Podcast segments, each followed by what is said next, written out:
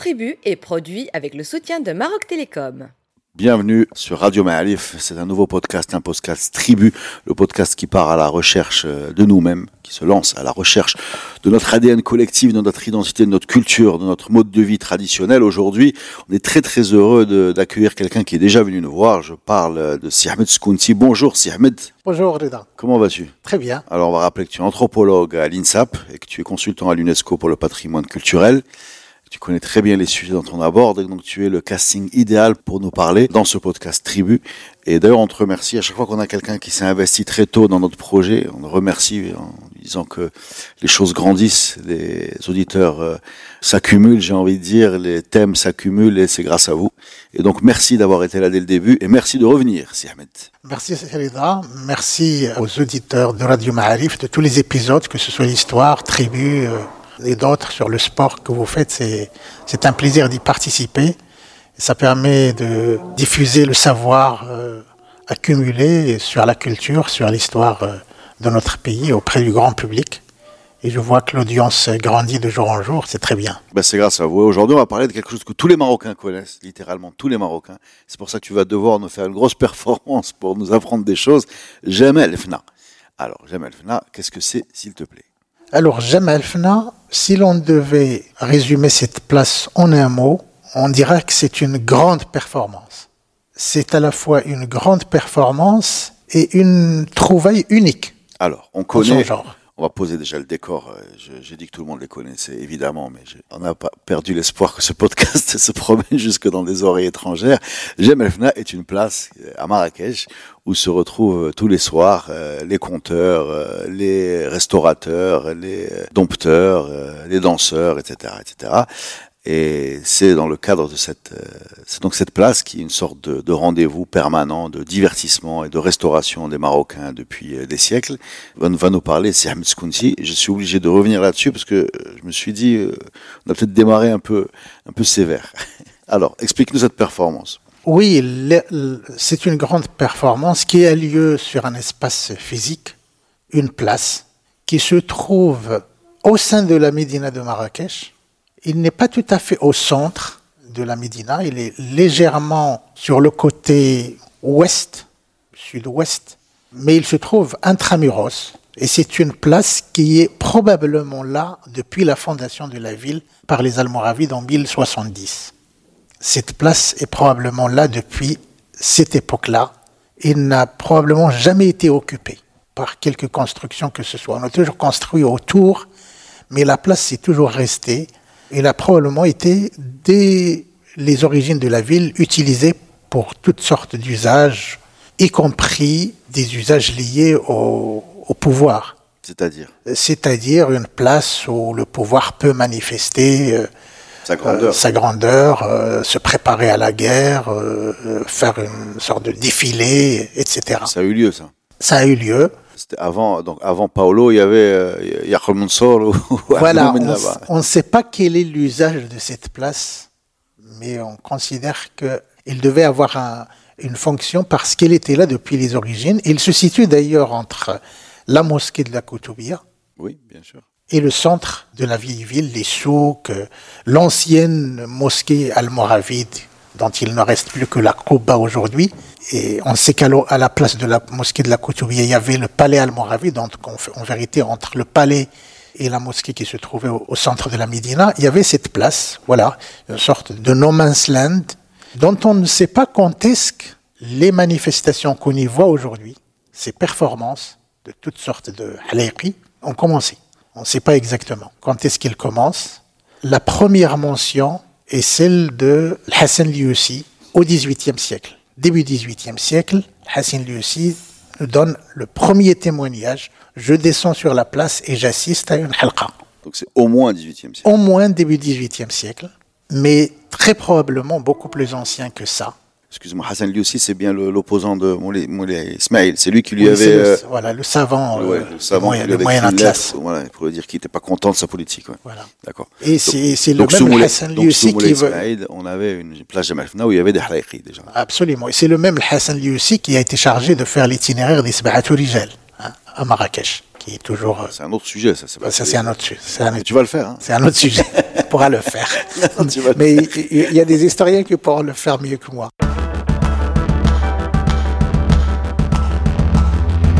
On a cette mention du début du XVIIIe siècle, mais il est clair qu'il y avait une activité sur cette place.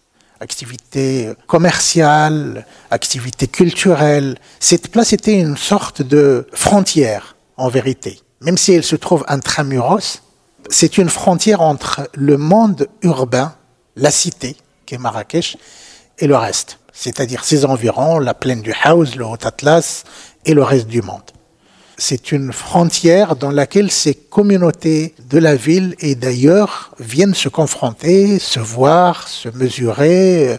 Et c'est une place qui a en vérité fabriqué l'intégration. Elle a favorisé l'intégration des gens à Marrakech. C'est là que le langage s'est forgé, c'est là que les codes culturels se sont forgés qui permettent aux gens d'apprendre d'apprendre de la ville, d'apprendre à propos de la ville et aussi aux gens de la ville d'apprendre à propos de tous ces visiteurs qui viennent d'ailleurs pour le commerce ou pour toutes sortes de raisons. D'accord. On n'a pas d'idée de ce qui se passait avant sur cette place. Hein. On parle de lieu de pouvoir. J'ai lu quelque part que c'était un lieu, y compris, où se faisaient des exécutions capitales, non? Ça, ça, existait, ça, à un moment?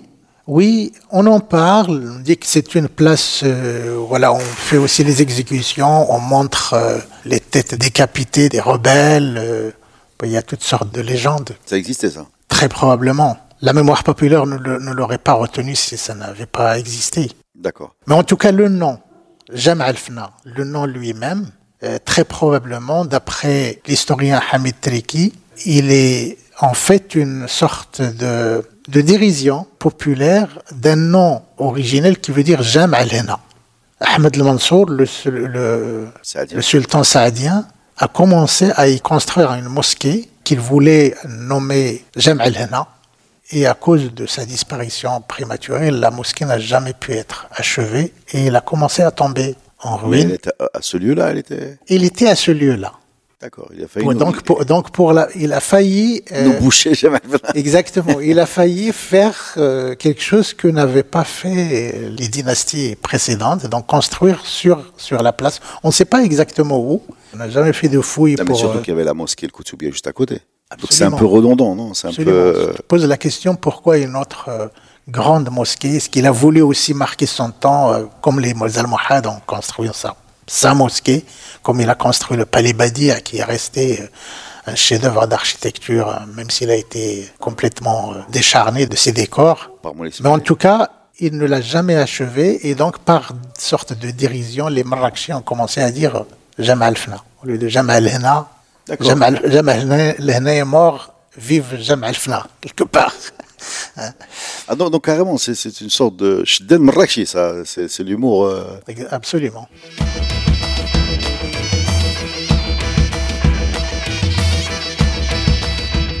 Cette place, elle est au patrimoine, euh, elle est inscrite au patrimoine immatériel de l'humanité, c'est ça? Oui. D'abord, pour qu'on en arrive à cette inscription, il faut revenir un peu en arrière. Jusqu'aux années 80, on pouvait encore voir une grande diversité de spectacles sur cette place, une variété, une vitalité, des personnages extraordinaires.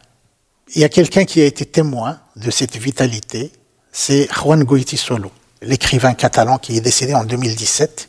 Il s'est installé à Marrakech déjà à partir des années 70 et il a vu la place changer au cours des années 80, des années 90, avec la mondialisation galopante. Et il est, euh, en fait, Juan Solo a été derrière euh, le mouvement qui a mené à la reconnaissance par l'UNESCO de cette place. Il a mobilisé les intellectuels de Marrakech et d'ailleurs, et ils ont réussi à organiser une réunion à Marrakech en 1997 avec l'UNESCO, l'Université de Marrakech et d'autres acteurs. Et le constat a été fait que l'oralité et les arts de l'oralité tels qu'on peut les voir sur la place Jamal Fnas sont menacés. Donc le constat a été fait à cette date, 1997 parce que les sociétés sont en train de changer, parce que ce qui est arrivé ailleurs peut arriver aussi à Jamal Fna, parce que Jamal Fna n'était pas unique, ni au Maroc, ni dans le monde. Il, y, avait, des places similaires. Il y avait des places similaires dans d'autres villes. Absolument. Il y avait, déjà au Maroc, il y en avait euh, un peu partout. Dans toutes les anciennes Médina, il y a au moins une place où, on peut voir ce genre de spectacle. Donc toutes ces places ont disparu. Est-ce qu'on a des, juste une parenthèse là, est-ce qu'on a des lieux pour d'autres villes où il y avait ces places qui ont disparu Est-ce que tu es capable de nous dire par exemple Oui, par exemple Lehdi, même Knes, par exemple Boujloud à Fès, par exemple Talmaqlat à euh, par exemple Bab à Souera. Euh, dans toutes les Médinas, il y avait une place voilà, qui permettait aux gens des environs de rencontrer les gens de la ville et de voilà d'échanger. Et on pouvait voir ce genre, le genre de spectacle qu'on peut voir sur la place Jamal Fna. Parce que c'est ça vraiment la spécificité de Jamal Fna, c'est le côté spectacle. Hein. Parce que la restauration, on va la trouver, j'imagine, dans, des, surtout quand il y a des mélanges, des gens qui sortent le soir, euh, il y, a forcément des, choses qui se proposent pour la restauration. Mais la spécificité de Jamal Fna, pour moi, c'est le côté spectacle. Et donc dans ces villes, euh, d'autres villes marocaines, il y avait également ce, ce genre de place de spectacle. Dans les autres villes, il y avait des places, pas seulement dans les villes, mais aussi dans les campagnes, dans les souks hebdomadaires, dans les moussem annuels. On pouvait voir ce genre de spectacle. Donc en fait, Jamal Fna, si vous voulez, il faisait partie d'une sorte de network, un réseau. Qui quadrillait le Maroc un peu partout. On pouvait trouver des places, qu'elles soient des places où il y a une activité permanente, comme dans les villes que je viens de citer, ou dans les campagnes où l'activité était beaucoup plus saisonnière, liée au moussem ou liée au souk. Mais en tout cas, Jamal Fna n'était pas isolé du reste. D'accord. Donc, comme les autres ont disparu, on se dit que Jamal Fna, enfin, pourquoi pas, pourrait disparaître. En 97, sous l'impulsion de Juan Goitu Solo. Il y a la démarche qui est faite pour protéger le, le site, c'est ça? Absolument. Après cette réunion de 1997, on a commencé à réfléchir sur les moyens que peut mettre la communauté internationale à travers l'UNESCO pour protéger les expressions de l'oralité et ce qu'on va appeler plus tard le patrimoine immatériel. Donc, dans un premier temps, l'UNESCO a élaboré en 1999 un programme qu'ils ont appelé Programme des chefs-d'œuvre du patrimoine oral et immatériel de l'humanité, il a commencé à être mis en œuvre. Ils ont demandé aux États de présenter des candidatures pour qu'ils soient proclamés comme chef-d'œuvre du patrimoine oral et immatériel de l'humanité. Jamal Fna a fait partie des premières euh, formes d'expression culturelle qui ont été proclamées en 2001. Il y a eu par la suite deux autres proclamations en 2003 et 2005, et puis ce programme a été arrêté, arrêté avec l'entrée en vigueur de la Convention pour la sauvegarde du patrimoine culturel immatériel qui a été élaborée par l'UNESCO parallèlement. Qu'est-ce qui fait de cette place une, chose unique qui a mérité cette volonté de, préservation? Enfin, Qu'est-ce qui se passe euh, d'extraordinaire cet endroit-là. En fait, tous les soirs d'ailleurs, parenthèse, tous les soirs il se passe quelque chose. absolument. Enfin, à part le Covid. justement. Aide compris, Israël, euh. Absolument. Justement, ce qui fait l'originalité de cette place, c'est qu'elle ne ressemble à aucune autre aujourd'hui. C'est une place où il y a une activité permanente, toute la journée, toute l'année. Et c'est quelque chose qui a frappé ceux qui s'étaient réunis ici en 1997. Ils ont dit, c'est vrai, le constat de Juan Goitisoli n'est pas tout à fait faux. Toutes ces places ont disparu dans le monde entier. Dans les villes européennes, par exemple, il y avait des activités comme ça qui viennent du Moyen Âge, dans les villes européennes. Ça a disparu un peu partout. On a la chance d'avoir euh, une place au Maroc où une activité de cette nature est toujours là, donc il faut faire quelque chose. Et donc c'est ça un peu ça qui a expliqué cette, euh, le fait qu'il soit un peu aux origines en vérité de, ce, hmm. de cette activité de l'UNESCO pour sauvegarder le patrimoine immatériel. La plage Amalfin a joué un rôle euh, important. Il y a un chercheur qui a parlé des origines marrakchi du patrimoine immatériel. C'est-à-dire? C'est-à-dire que c'est grâce à cette réunion à Marrakech avec Jamal Fna en, en arrière-plan ah, que l'UNESCO est venu à, mettre en place ce concept de patrimoine immatériel. Ah d'accord, d'accord, d'accord. Donc euh, d'accord. Donc c'est en voyant cette place et qu'ils se disent qu'ils vont développer ce label qui aujourd'hui, aujourd'hui, dont a hérité, euh, par exemple, chez nous les Gnawa, mais d'autres. Euh, d'accord. Absolument. D'accord. Euh, Qu'est-ce qu'on peut dire de cette place en termes d'originalité? C'est-à-dire, est-ce qu'elle a toujours été euh, liée au spectacle, à la restauration Il s'est passé d'autres choses? À un moment, j'ai cru comprendre qu'elle a été un terminus de transport. Et c'est-à-dire que les, les, gens qui arrivaient en ville arrivaient directement à Jamel. Est-ce que c'est le cas, ça? Absolument. Avant d'avoir cette gare routière de Bab oui, la gare routière était sur la place. D'ailleurs, il y a, un, café qui s'appelle toujours CTM. Oui. sur la place Jamal Fna. C'est l'un des souvenirs de cette époque où les bus arrivaient de partout dans cette place. Et c'est pour ça que j'ai dit tout à l'heure que c'est un, c'est une frontière. Même si elle est intramuros, c'est en vérité une frontière entre les gens de Marrakech et le reste du Maroc et le reste du monde, parce que c'est là que cette confrontation se fait entre ceux qui viennent de l'extérieur et les gens de la ville. Alors ce qu'il a d'original, c'est qu'on peut y voir toutes sortes de formes d'expression culturelle. Ça va du prêche religieux jusqu'à l'anecdote salace. Jusqu'au spectacle travesti même. Jusqu'aux danseuses, danseuses travesties. Donc il y a une sorte de coexistence entre le sacré et le profane, entre euh, l'anecdote euh, qui peut être mal perçue par une oreille un peu un peu polissée. Le salas. Euh, le salas et le familier. Voilà. Et d'ailleurs, c'est le fait qu'elle soit à l'ombre de la Koutoubia aussi est intéressant. On a une place où on peut avoir un, un langage assez, libre et en même temps aller faire sa prière à la mosquée. D'accord.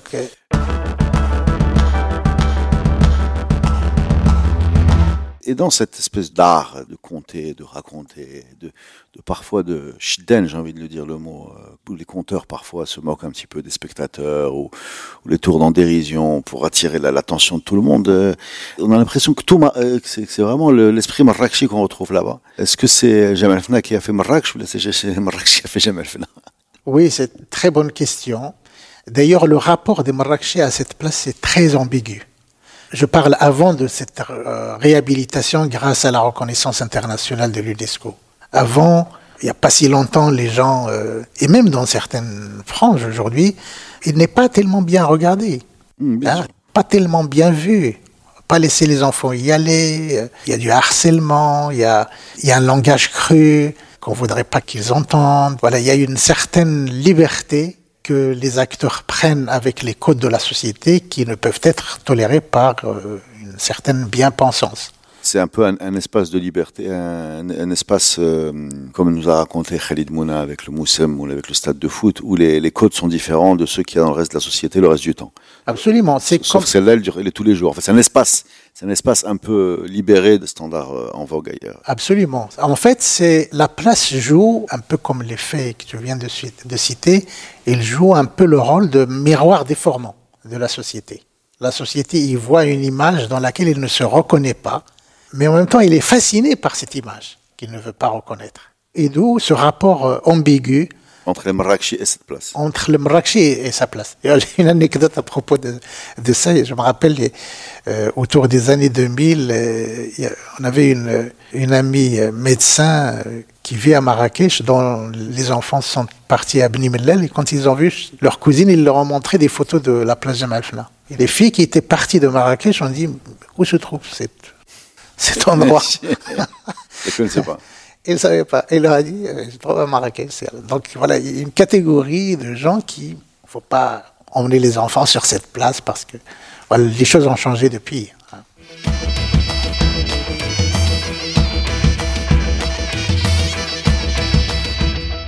Quelque chose que les gens euh, voudraient savoir, pourquoi on en est toujours là, après 20 ans de reconnaissance internationale? Et par là, je veux dire ce dénuement dans lequel se trouvent les gens de la place, surtout ceux qui font le spectacle. Et on l'a bien vu au moment du Covid. On a clairement vu des gens qui n'avaient aucun filet de sauvetage. Bien sûr. Aucun. Vous me direz, ils ne sont pas seuls. Ils ne sont pas les seuls. Il y a tous les gens qui font le spectacle un peu au Maroc, des gens qui sont euh, voilà, entrepreneurs. Euh, à titre personnel qui font toutes sortes de spectacles, ils n'ont pas de filet de sauvetage. Donc voilà, je pense que cette pandémie a, a mis à jour, a mis à, jour, a mis à nu en vérité, euh, voilà cette fragilité de cette catégorie de personnes qui ont choisi de faire les arts de la rue, les arts du spectacle, qui ont du mal aujourd'hui à transmettre parce que la relève n'existe pas ou alors il est très timoré parce qu'il voit que les aînés ne s'en sortent pas donc, comment s'engager sur une voie qui est condamnée d'avance? Donc, il y a là un travail euh, important à faire. Donc, c'est une place en danger quand même. elle reste toujours euh, en danger. D'ailleurs, les compteurs qui ont été au cœur de la candidature pour inscription à l'UNESCO n'y travaillent plus. Ils sont tous âgés, ils n'ont pas de relève, à peut-être un seul qui a réussi à transmettre à ses enfants Abdelrahim al-Makouri, qui s'appelle Azelia. Mais tous les autres euh, ont quasiment déserté la place parce qu'ils sentent qu'ils n'ont plus leur place. Parle-nous un petit moment de, de ce Abdelrahim, euh, ce, conteur. Quel est son parcours? Est-ce que c'est des gens qui répètent, qui inventent, qui rajoutent, qui peaufinent? Est-ce que tu peux nous dire deux mots sur, sur ce, Absolument. Alors, à l'image de tout. Est-ce qu'il y a quelque chose d'écrit, par exemple, ou d'enregistré? Est-ce que Oui, à l'image de tous les autres euh, conteurs, ce sont des gens qui ont voyagé. D'ailleurs, dans ce que je disais tout à l'heure sur ce réseau autour de la place Jamal Fna, c'est des gens qui voyagent.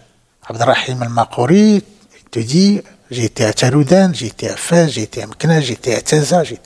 Donc, c'est des gens qui voyagent. Et dans le voyage, ils font leur performance de conte, ils voient du pays, ils voient d'autres communautés en dehors de la leur, ils voient d'autres cultures, d'autres sonorités, d'autres langues, ça les enrichit. Et quand ils reviennent, ils innovent. Ils apportent quelque chose de nouveau, ils apportent d'autres histoires, ils enrichissent leurs histoires par d'autres, des choses qu'ils ont apprises sur la route, dans les lieux qu'ils ont visités, etc. Et ça, c'est très important. D'ailleurs, c'est quelque chose qui manque aujourd'hui pour la place parce que ça ne se renouvelle pas de cette façon. Hein, les gens ont moins de possibilités de voyager, de renouveler leur répertoire, etc. Alors, le conte à Jamal Fna est aussi sur la lisière entre l'écrit et l'oral. On a tendance à considérer que le conte est une affaire orale. Eh bien non. Il y a une telle perméabilité entre euh, l'écrit et l'oral, c'est des gens qui vont lire des histoires, qui vont lire Al-Filila Lila, qui vont lire euh, Seif du Yazan, euh, Antara ibn ils vont lire ces contes qui viennent de la tradition arabe. Ils vont aussi apprendre les contes qui ont cours chez nous dans la tradition marocaine. Et avec tout ça, ils vont créer des histoires qui sont semblables aux séries qu'on regarde un peu à la télévision. Il faudra enregistrer ces gens-là dans ce Abdelrahim Makouri et compagnie. Il faudra les enregistrer. Absolument. Il y a, a quelqu'un qui l'a fait. D'accord. Il y a un, il y a Je savais, j'en étais sûr parce que ça, ça me semblait évident qu'il allait le faire. Il y a un photographe euh, allemand qui s'appelle Thomas Ladenberger qui a créé un site qui s'appelle alhalqa.com et c'est un projet dans lequel il a enregistré beaucoup de ces acteurs de la place Jamal Fna et on peut les voir euh, en, vidéo. En vidéo. D'accord. Bah, c'est une très bonne base de données très intéressante. C'est une très bonne conclusion pour ce podcast. Merci beaucoup, Si Ahmed. Est-ce qu'on a oublié quelque chose? Bah, Il y a encore beaucoup de choses. On ne pourra jamais épuiser cette place. Mais, mais, mais vas-y, prends-le si, si tu sens non, quelque non, chose. Je, non, non, je C'est juste pour ajouter ça que, évidemment, on ne peut pas l'épuiser en une seule euh, séance. Il y a beaucoup de choses à, à dire. Mais ce qu'il faut espérer, c'est que ces acteurs, que ce soit à Jamal ou ailleurs, trouvent leur place voilà, dans un système qui permet la pratique et la transmission, qui encourage la jeunesse à s'investir dans ces domaines-là sont très importants. Et puis allez-y, puisque maintenant on peut se déplacer, que la pandémie, la dernière nous, allez-y et écoutez ces gens-là. Merci beaucoup, Ahmed, et à la semaine prochaine pour un nouveau podcast de Radio Maalif, les amis.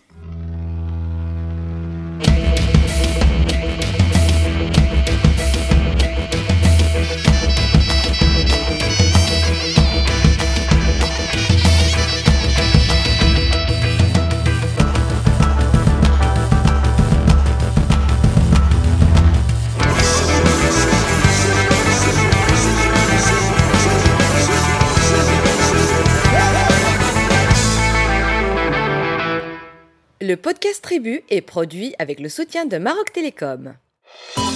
Maroc Télécom, un monde nouveau vous appelle.